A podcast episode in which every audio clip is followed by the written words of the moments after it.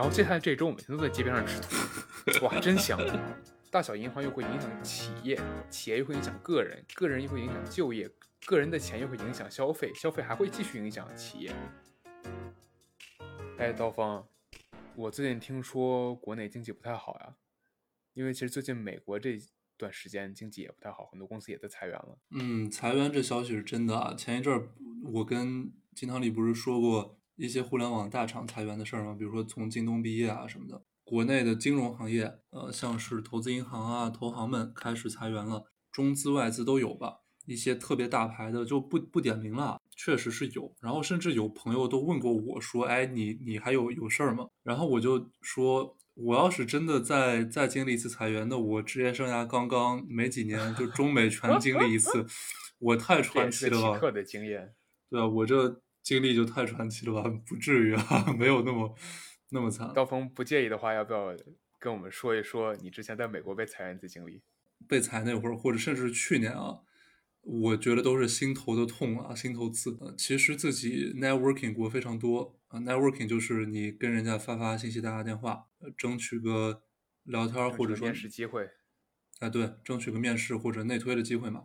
那一阵呢，确实花了非常多精力打这种 networking call，也联系了不少人，确实有内推的，确实有推进到比较后面，甚至进入终面的。最后我找到这份工作是网申，就没有任何。任何的，真的吗？对，真的是网申，纯纯网申。我申了之后，我都忘了我申请他了。当幸福来敲门。对，当时是当时是这样子，我申了之后没抱什么希望吧，可能过了一个多月吧，我我后来的上司他当时就给我发了封邮件说你什么时间方便面试？然后我当时就想这什么公司，我 我都忘了，我都一开始不会觉得是诈骗的吧？啊，那那也不至于啊！那阵儿我还在外头玩呢，离离那个呃什么啊，就刚那会儿刚研究生毕业嘛，还还玩个两三周。结果接到接通知之后，我就准备一下嘛。面试之后一轮一轮就这样过，然后最后呢，中间过程不细说啊，顺利取得。因为在纽约，然后在时代广场边上这种核心地带，做的也是我想做的事情，挺不容易了。毕竟在这个行业找工作一都挺难的。高峰，你体验很像我当时，以及包括现在申请的时候，就很多也去找了内推，或者说就是问人能不能面试，嗯，但实际上最后，也不能说基本上吧，嗯，但是很多很多拿到的面试，包括最后拿到的 offer，都是网申的。就很奇怪，你知道吗？明明就是大家觉得应该是内推管用，但后来内推都没有管用。甚至连现在找这种科技类、程程序类工作，数据都是这样子吗？对啊，毕竟这些大公司的人太多了。其实到最后，我觉得大多数人手上都有内推，这个内推就跟不存在一样。哦，因为我听我那些 IT 或者说做数据朋友说，他们内推不是有那个 bonus 吗？呃，即使这样都不愿意内推啊。没有没有没有推的推的是推完之后没什么用，因为内推的人太多了。说回之前那裁员那事儿啊，幸福可能来的确实特别突然啊。当时我记得是二零二零年年初快年中的时候嘛，那阵儿新冠已经在国内爆发，但是国美国还是刚刚萌芽的一个状态。我刚回去，我我回请假回了个国，想过个年，因为好几年没在家过年了。结果刚回美国没一阵儿，我老板就跟我说：“你要不居家两天吧？你要不居家个几天？因为我们有点怕你出问题。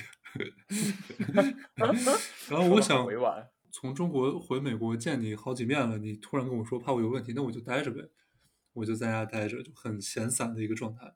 结果过两天呢，全球合伙人他突然从英国飞到美国，然后说要跟我见个面。我就觉得很奇怪，不一般。Partner 他为什么要跟我见面呢？我一个小小的 Analyst，对吧？当他跟我打开视频的那一刹那，我发现有个 HR 在。天！当时我，当时我基本已经猜到发生什么事情了，因为新冠嘛，很多。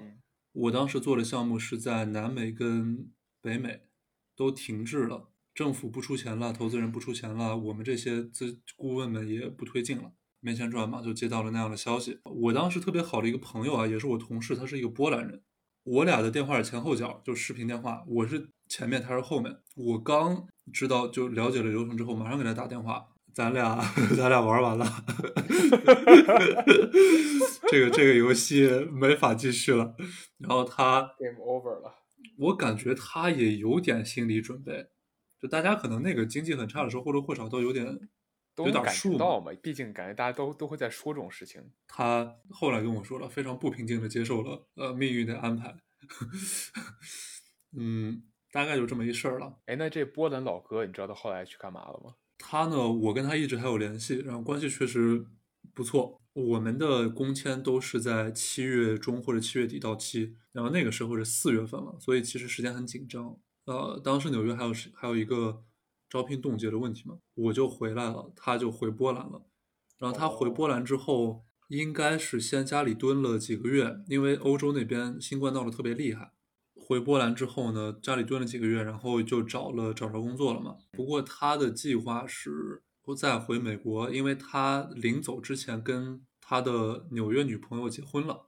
哦，天哪！当时那是一门女方家里极力反对的婚事，可以可以理解，那肯定可以理解啊。你你老公没要被工作，deported，要被踢出去了。对，要被踢出去了，没工作，哪天回来都不知道，回不回来都不知道了，你还要跟他结婚，这事儿给我给我女儿，我要是有个女儿，我也不让她这么干。但后来这俩这俩人还是结婚了。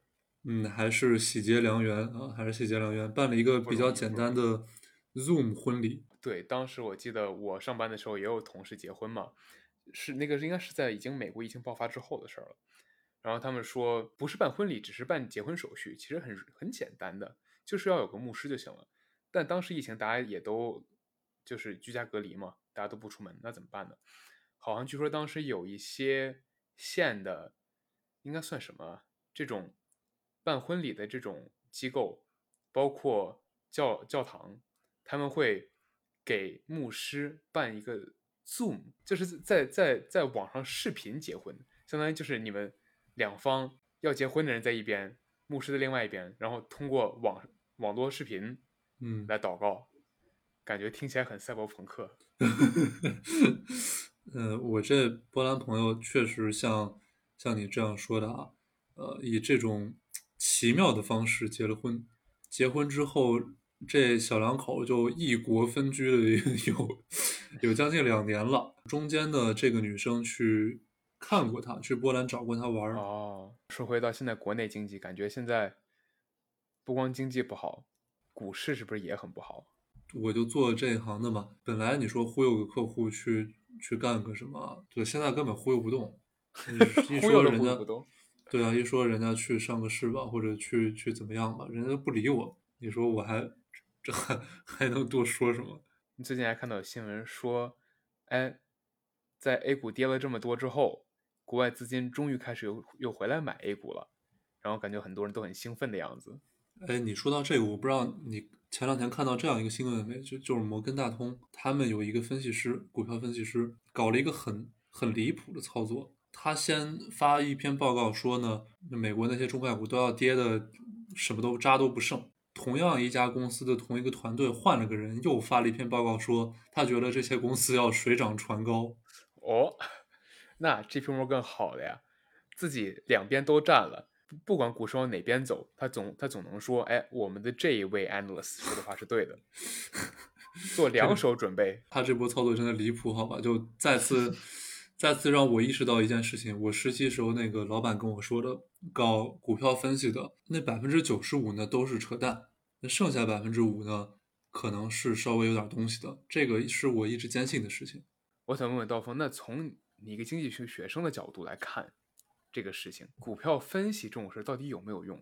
我感觉这个问题 真的是个很值得探讨的事儿啊。那些打篮球的运动员，比如说 NBA，有一种现象说你手特别热，你投篮这场球给他怎么都能进，那就跟有一些能分析股票的，好像他怎么分析就是就是对，他就是挣钱。有一些所谓的学术专家发表论文称，他们对 NBA 球员进行了研究，发现没有手特别热这个概念，那明显就扯淡嘛。那肯定是有手特别热这个概念，那肯定也有分析股票就是对的这个概念。历史上包括当代，很多著名的基金经理人，他们有独特的见地，旗下管理基金的员工在这些基金分别积攒经验之后，也能够以这种履历和自己的独到洞见去开自己的新基金，然后自己挣钱。尽管大家会觉得现在量化这个东西啊，用计算机的编程，用计算机的呃 algorithm 算法算法，对对对，算法分析股票，并且进行一些高频交易 （high frequency trading） 是赚钱的法门。我仍然相信啊，还是有那些 active manager 或者叫 active investor，他是通过自己分析基本面和公司对于经济做出一个判断，从而去选出那些真正好的股票和公司。像刀锋说这个，我之前也有一些感触啊。很多我也看过很多文章啊，包括报告说，一个很长的时间线来看，比如说六十到九十年这么一个时间线来看，所有的你这些 investor 这些投资人也好，投资经理人也好，他们的回报其实并没有比标普会高出去多少。那这是否证明这些人研究了半天是瞎研究？你把钱就搁那儿都行，我觉得他对也不对。你真要说他们的研究有很大用，让你多挣到钱了没有？他研究如果是对的的话，那的确 很多就是没有，对吧？它是个统计学上的事情。但是呢，这是否是证明我的研究没有用？但它也不是这样的，因为你如果不研究，你可能根本无法去促成市场的一些交易。那实际上市场的走向，它也不会像你研究之后走向走一个方向了。那到最后研究到底有没有用，并不是一个单纯说我有没有多挣钱这么简单的事情。启发我了。我之前读过这样一本书，我忘了那书叫什么，但是有一个概念我记得非常清楚。现在大家不是很多人都觉得买那种呃 passive funds 或者叫 passive investment 是非常靠谱的方式吗？不管国内外媒体都说选股已经死了，现在都是量化跟这种就是什么都投一投，比如说 ETF 啊这些东西，ETF 基金或者那种大类的选股基金，我什么都给你扔一点放在这菜篮子里，然后你去吃这口菜。它有一个问题是什么呢？像金汤力刚才说的，他们不做特别深入和全面的单个公司分析，甚至都不做那种很深入的行业分析，因为我什么都买嘛，我就不需要分析。反正这世界上就这么多行业，就这么多公司，我要是全买了，那我还分析个啥嘛，对吧？但这个问题就来了，你不分析，那就会让每一家每一家公司，这些一二三四五六七八家公司，他们的真实价值跟市场的反映出来的数字越来越不匹配，因为他们的问题、他们的好都没有人看到，那这些信息就被隐藏在市场里面，你这些被动的基金是没没有办法挖掘它的，这就给那些 active investor 提供了盈利的机会。这两种应该是相辅相成的。你说全主动吧，肯定不可能人人都有那么大本事，但你说全被动吧，市场里的 efficient inefficiency 信息差会越来越多，那留给人们盈利的空间就越来越大。我之前还听过一个不能叫学说吧，应该算是大家用来吓唬人的故事。有一些投资人会去拿这个出来说，说什么呢？ETF，也就是现在比较流行的一种 passive investment 的 vehicle，这个道具啊，它就是说，比如说我是标普五百的 ETF，它里面的构成就跟标普五百一样，不能再 passive 了，就是你把钱丢丢丢过去，嗯，他给你按个分好，再给你投出去就完了。有些人这么说的，说这些 ETF 会导致下一次金融危机，会导致下一个金融泡沫。它的逻辑是什么呢？就说当你这个 ETF，比如说你有一百家公司的时候，嗯当你什么都不想，我买一个 ETF 就等于买一百份这些小公司的股票的时候，那其实是你没有在鉴别哪个公司是好，哪个公司是不好的。是，对吧？假如说这里面有八十家好公司，有二十家坏公司，那我可能作为一个个人投资人，我其实讲道理，我个人 我其实也不是很在乎，因为我没有那么多时间去研究哪个是好，哪个是坏的。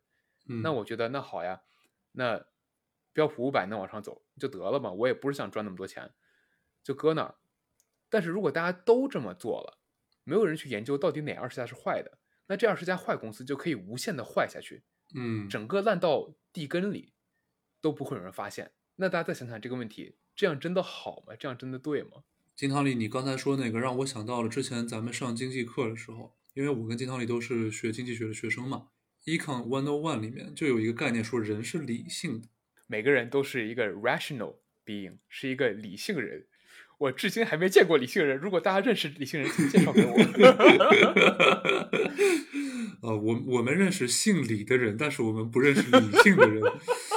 啊，我认识挺多姓李的，李姓的我是真没见过。呃，首先，经济学是一门很值得玩味的学科，很值得钻研啊，有很多很深刻的地方可以学习。但是，理性人这个概念，我是大家都听出来了，我俩是不认同的。首先，买股票这事儿吧，就有非常多非常多不理性的现象存在。现在有一种炒股方法叫朋友圈炒股。哦，这啥意思？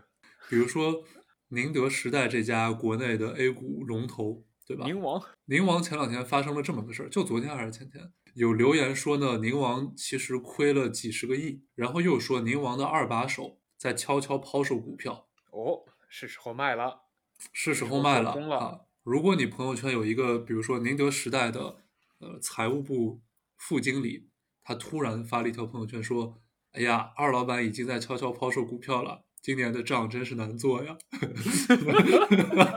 大家在朋友圈做假账的吧？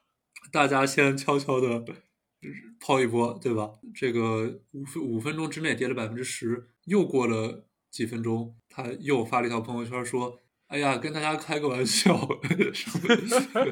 啊，今年财务状况非常好，怎么怎么地。”然后大家就根据认识的某家公司或者一些所谓的小道消息啊。去炒那种消息股，那最多是私信问一下，你说哪有那么那么多内幕消息啊？等你知道的时候，说不定你都倒了几手了。好的，幺幺零已经拨好了，我现在严重怀疑这些人都在操纵股票。这就是大家平常说的理性人嘛？那你理性理性哪儿去了？你是朋友圈觉得就是字字真言，还是像我每次想到理性的时候，我想到的一个例子都是这样的，比如说我去超市。买菜，我知道我要买啥，我也不是爱花，就是我我也不是爱乱花钱的人，所以我知道我想买啥，我就只买这些东西。但当我走进超市那一刻，如果逛过超市，人都会知道，事情永远不会像你想象的那样发展。如果我走过了炸鸡，如果今天没有吃饭，你觉得我会不拿吗？这不可能，好吧？我理性嘛。讲道理，我除了炸鸡之外，我剩下的只买了正常的东西，我也没有多花钱，对吧？我还挺省钱的，我是不是很理性？但是我为什么买了炸鸡呢？所以我一直觉得人是处于理性和不理性之间的，这是一个动态的。经济和金融有一个跨学科的领域，behavioral economics，行为经济学。这里面就会说到，说人你可以假设他是理性的，但是并不是他的每一个举动，他做的每件事儿都是完全理性。那这个时候你怎么去分析事情？你就不能够单纯的说啊，我出的每一个价格都是最符合我标准的，我做的每一件事情都完美无缺。我感觉你只买炸鸡真的已经是很很不错了。没有没有没有，不会的，我还会买别的。哎，暴露了暴露了暴露了暴露了。像是刚才金汤里提到 behavioral economics 或者 behavioral finance 这些交叉学科，呃，行为经济学啊，行为金融学。举个例子啊，比如说是那些倒闭的大公司，像是瑞幸咖啡，对吧？哎，没倒闭呢啊。啊啊，对对对，瑞幸咖啡没倒闭啊，没倒闭，说错了啊，起死回生嘛。为什么让他差点死？是因为他财务造假。你说财务造假这种事情还发生在这么大的消费类公司身上，大家天天喝着他的咖啡和饮料，人们居然还能允许他起死回生，这个事情本身就已经挺神奇的了。那或者换句话说，大家天天都会去买，并且在它出事儿之后，它的股价跌到一块钱以下的时候，其实还是一直有人去买瑞幸的咖啡的。在瑞幸还能够挣钱的情况下，大家为什么会觉得它会立马垮掉？这个我觉得就是人的理性和不理性的一种并存，一种兼而有之。那理性的角度是什么呢？首先，瑞幸咖啡，你说它好喝吗？好像还可以啊，不难喝起码。然后它优点是什么？它便宜啊。对，我花五块钱买个一大杯星巴克，我十五块钱才买一大杯。那这是理性的一面，我做更利于自己的决定。但我觉得不理性的一面是什么呢？如果一个纯粹理性的人，你应该本着对社会负责任的态度，你想办法把这垃圾公司给搞下去，对吧？你让它消失，从此消失在江湖之上。但是呢，每个人通过一种利己的这样一种行为，还是让他苟活在这世上。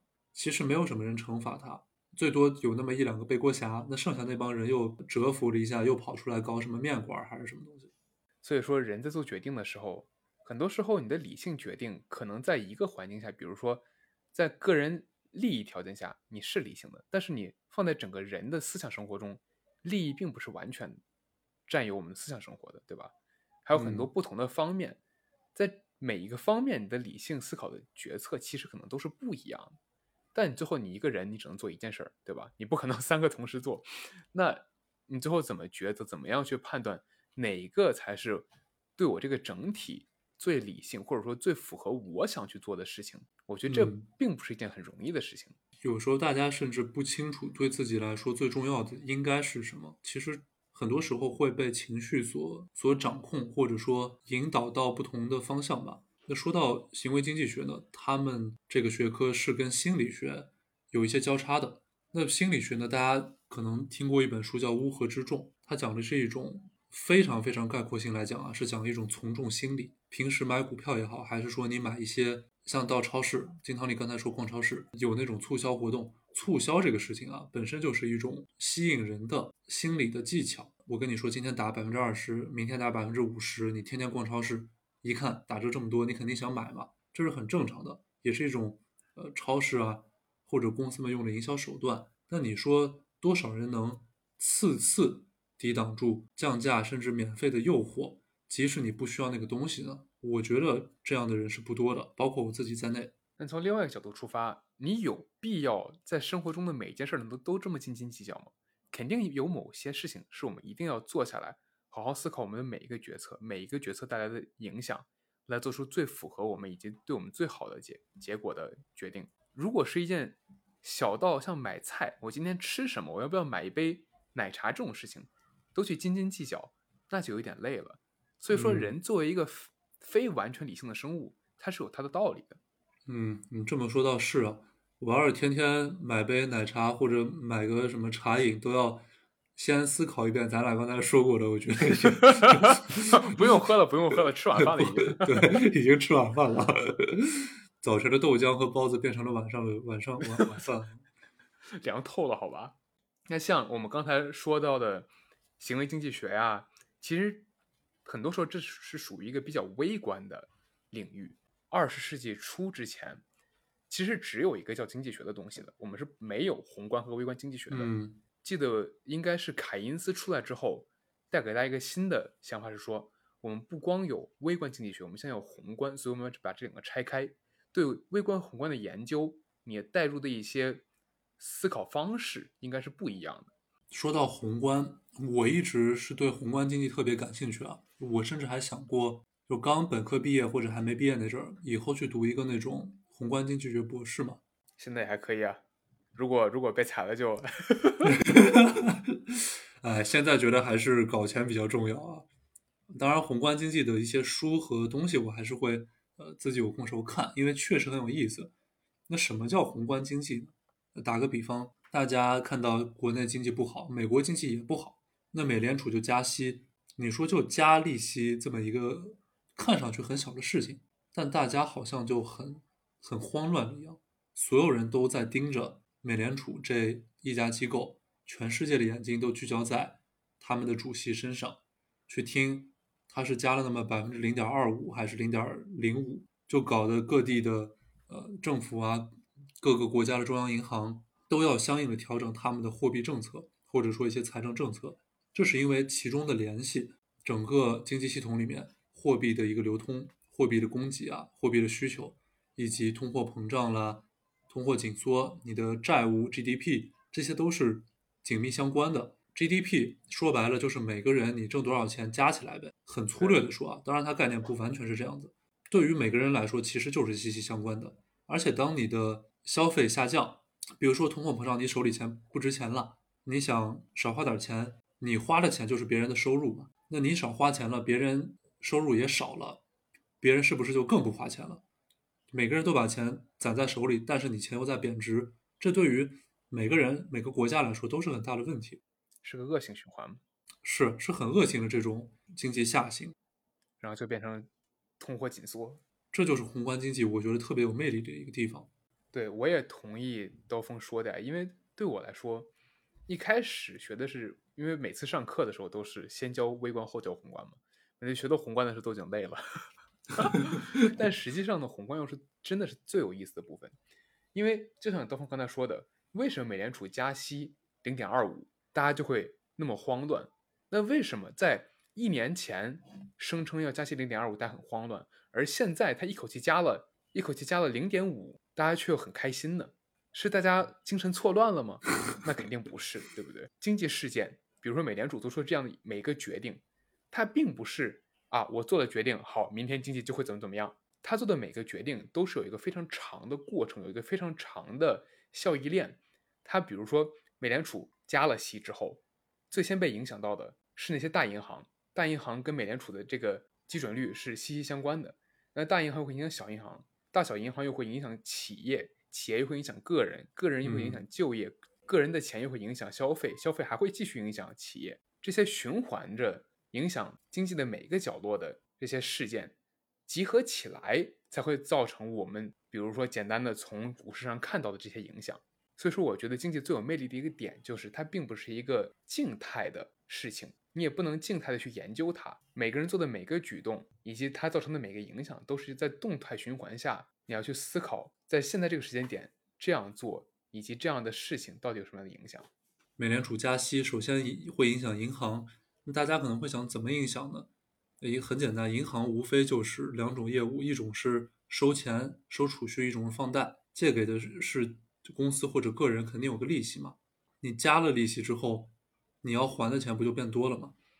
比如说是大家买房子，很多都是贷款买房，你贷款之后本来每年还百分之百分之五，结果现在你每年要还百分之八了，那你说你这还的钱是不是变多了？如果是一些企业，它本来经营就够呛。每年还那百分之五吧，还还能对付。结果今年突然就变百分之八了，我账上也没钱，怎么办？那就很可能就破产了嘛。那不行，我不想破产，那我该怎么办？不想破产，有些人就开始搞一些有的没的，是吧？就开始做账啊什么的。这个确实在经济下行的时候，呃，是会发生的一种现象。像刀锋刚才说的这个，我其实之前还看过一个理论，那个人好像叫明斯基，他提出的理论就是说。哦，你应该听过，听过听过。对，你说，对对对，挺网红的他。然后就是说，整个经济呢，其实跟金融息息相关嘛。经济危机或者说甚至说金融危机，它的造、它的形成，以及最后什么时候会破掉，其实很大程度上是由一个国家整体的负债来决定的。比如说，大一大家一开始都好好的，大家生活都很快乐，我借一点点小钱，比如我花呗借一百块钱。我明儿就能还上，我贼开心，对吧？我也不是，我也没有很多负担，我还可以花明天的钱。嗯，但可能经济突然有一点不好了，完了，我今儿借了一百，我还不上一百，但我能还八十，咋办？我跟刀锋说：“哎，哥们儿，借我五十，我回我我还个花呗。我挣五十，我下周一定还你。可以，可以啊，可以吗？可以吗？借我吧，可以，五十 OK OK，行，五十。那我现在手里一百三，我拿着我拿出来一百把它还了，我现在手里还剩三十。我拿着我拿着三十，我又苟活了七天，咋办？我操！我要要还刀锋钱了，拿出花呗再一点，又是一百。嗯，我要还刀锋多少来着？五十。我还我现在拿花呗的一百，我就能还刀锋五十了。那我现在手上还剩五十，我是不是又能苟活几天？那又到了第二周的周末，完了我又还不上这一百了。跟刀锋说：“哎，哥们儿，借我一百吧，这次。” 说实话，一百块钱对于我来说还是很多的，但是考虑到你信用还行，那就借给你嘛。啊，OK，我又拿到钱了。我拿着这这一百块钱，那咋办呢？这次我借了一百，我还要还花呗一百，我一这一百就还出去了，我就没钱了。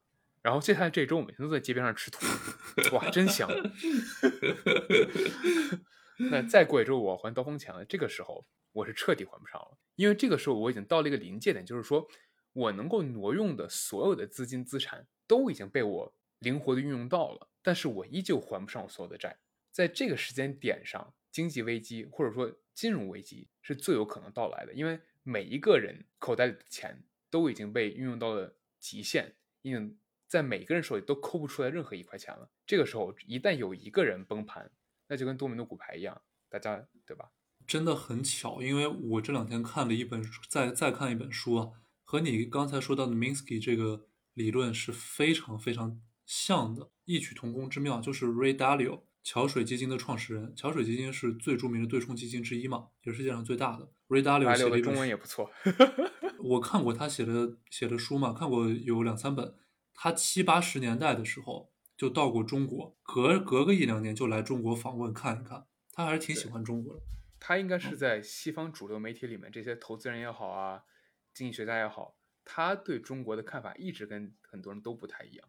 他还访问过邓小平、王岐山这些人，我觉得还是还是有两把刷子的说法。首先，金汤力说过的，我就不重复了。特别强调一个概念是什么？是现在很多人们日常生活中发生的交易，因为你每一次买卖都是交易，其实大家大家用的不是货币。大家用的是信用，什么是信用呢？Credit 还有 cash 是不一样的。金汤力刚才说他借我五十块钱，或者说是他从花呗划了一百出去，那个就是信用，是一种口头承诺，说啊我之后会还你这个钱的。那大家不管刷信用卡，呃还是怎么地，都是在创造信用。信用是可以凭空产生的，它不需要央行去印刷货币，也不需要。银行去给你账户里输入个一百块钱这个数字，很容易就凭空产生了。人类的天性吧是短视的，会倾向于提前消费。这种坏习惯，我个人认为是一种坏习惯啊。在美国时候，确实拿张信用卡就刷刷刷，然后还的时候就觉得啊，我靠，对吧？还不上了，替奶奶的，对吧？是怎么回事？那回来之后呢？回国之后，我是不办信用卡的，不倾向于在提前透支我的信用了。当你口袋里的收入、你的 income，还有你本身的资产所产生的现金，像金汤里说的，没有办法还清你这些凭空创造出来的信用的时候，可能一开始你还能想想办法找朋友借借啊，或者跟银行求求情。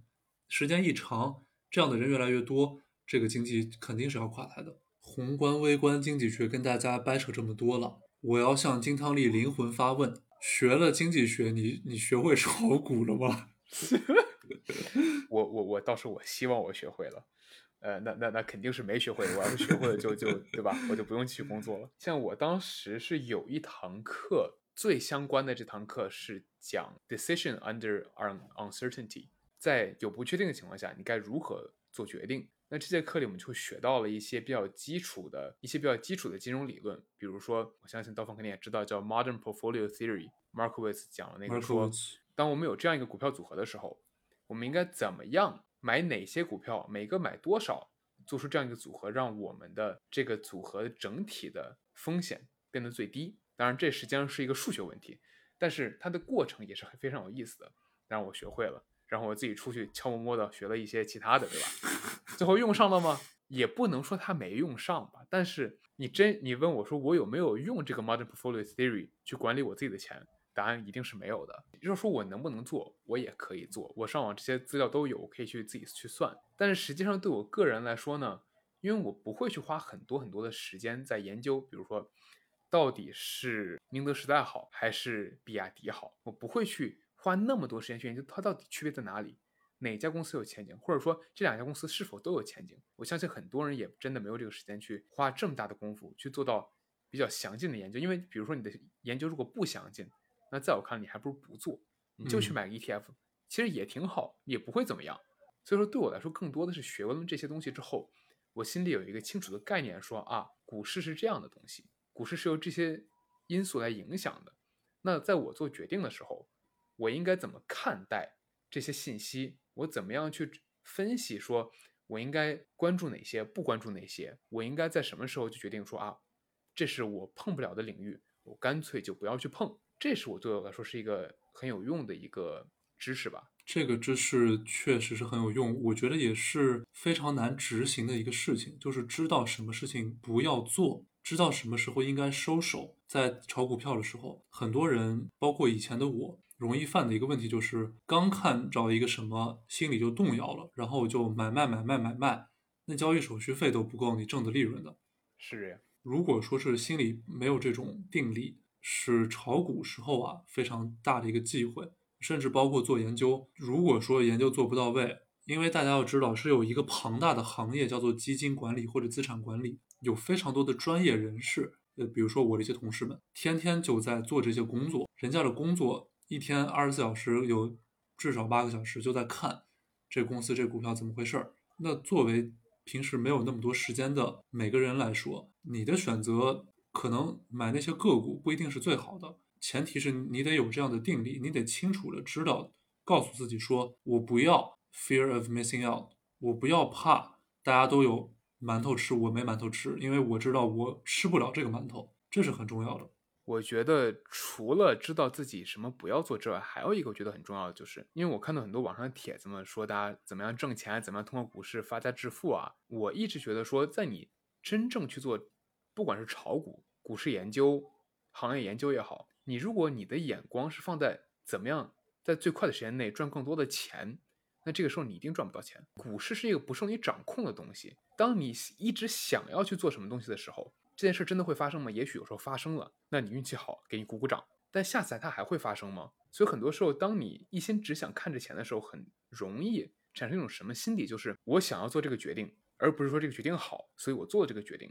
做做完这个决定之后，我会一直希望这个东西变好。所以任何可以让我觉得这是变好的信息，都会被我处理为这事是好的。嗯，这时候我的心态已经变了，我的心态从我要做研究，想方设法。挣钱变成了我要去做研究，这样能够来证明我之前的做法是对的。你说的这个是一个特别普遍的统计学现象嘛？不管是叫 selection bias 还是叫叫什么也好，很多人，包括我自己在内啊，我也不免俗，很容易犯的错误。为什么说哎，股市里有韭菜是吧？大家可能很多朋友，包括我在内，我也当过韭菜。那这是其中一个挺大的问题。股票这个东西，炒股票这东西不说，经济学它是一个非常庞大的学科，而且经济学跟金融学很大一个区别是，经济学其实会关注很多民生问题，它关注很多社会问题，它是一个社会科学，而不是一个要讲商业的东西。像经济学里很多，其实大多数经济学家研究的也不是股票，他们会研究，比如说像就业，什么情况下就业最好，什么样的政策对就业产生了什么样的影响，再比如说。比如说香烟这个东西，国家掌控的一个行业，只有国家允许的企业才可以去做香烟生意。那在这个情况下，一些政策的影响对吸烟人群有什么样的影响？这些也是经济学范畴。劳务经济学呀，或者叫劳动经济学，呃，健康经济学或者叫医疗经济学，以及城市经济学，这些其实是一些经济学里的主流。呃，金融啊，或者说怎想着怎么挣钱，这不是经济学家该想的事儿。那还有一些朋友会说啊，我看电视、看书，很多经济学家今天说这个，明天说那个啊，今天说我觉得应该往东走，明天又说我应该觉得往西走了，说的话都不靠谱。经济学的理论它仅仅是一些理论，因为经济学是一个没有办法做实验的学科，这也是为什么有很多人说经济学是一个假学、假的科学。这点我觉得没有办法反驳啊，因为你历史是没有如果的，时间也一去不复返，你不可能说让我们调回到二十年前的今天看一下我这个政策，我说的这个理论到底是不是对的，这个是不存在的。经济学也很像大家过自己的生活，也很像人生，你过一次就是一次，很多东西没有办法假设是怎么回事儿，你只能依靠当下自己最好的判断去做出每个决定和抉择。对，但是我觉得有一点，我想让大家知道，就是说，虽然像刀锋说的一样，经济学由于它研究的是经济问题，很多经济问题出发生了一次，它不会发生第二次，或者说它已经发生之后，你就无法逆转它了。但是，是否有方法去做科学研究呢？也不是完全没有。如果我们世界上没有统计学，也许这的确是对的。但当现在统计学发展的非常已经非常先进的时候，我们可以去做各种各样的一些。有控制变量的实验，各个国家或者说各个地区不同的发生的事情，把它们集合在一起，可以在数据上模拟出，比如说，啊，如果我们没有这条政策会怎么样？虽然是在现实中无法模拟，但在数据上一定程度上我们是可以模拟出来的。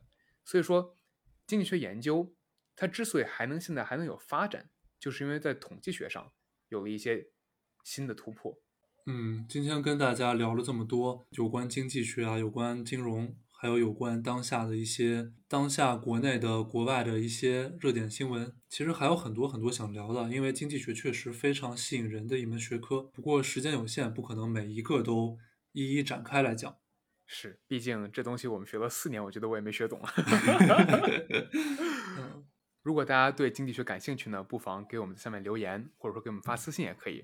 我们还是非常喜欢讨论这些经济学问题的，也希望大家喜欢我们这期的内容。没错，最近呢，让我和金汤力都非常兴奋的事情是啊，真的有听众朋友们加我们的微信，然后说呃跟我们说你们节目节目觉得办的不错啊，继续努力。也有呃一个非常知名的主播，我就不说是谁了，以免大家说蹭流量。在加了对方微信之后，对方说啊，我听了你们 NFT 以及别的一些节目，觉得你们做的非常好，因为他自己正好也去呃炒 NFT 啊什么的。这个对于我跟金汤力是特别大的鼓舞，也希望大家能够多多的点赞、留言和订阅。那今天的节目就到这里了，我是金汤力，我是刀锋，我们下期再见。拜拜。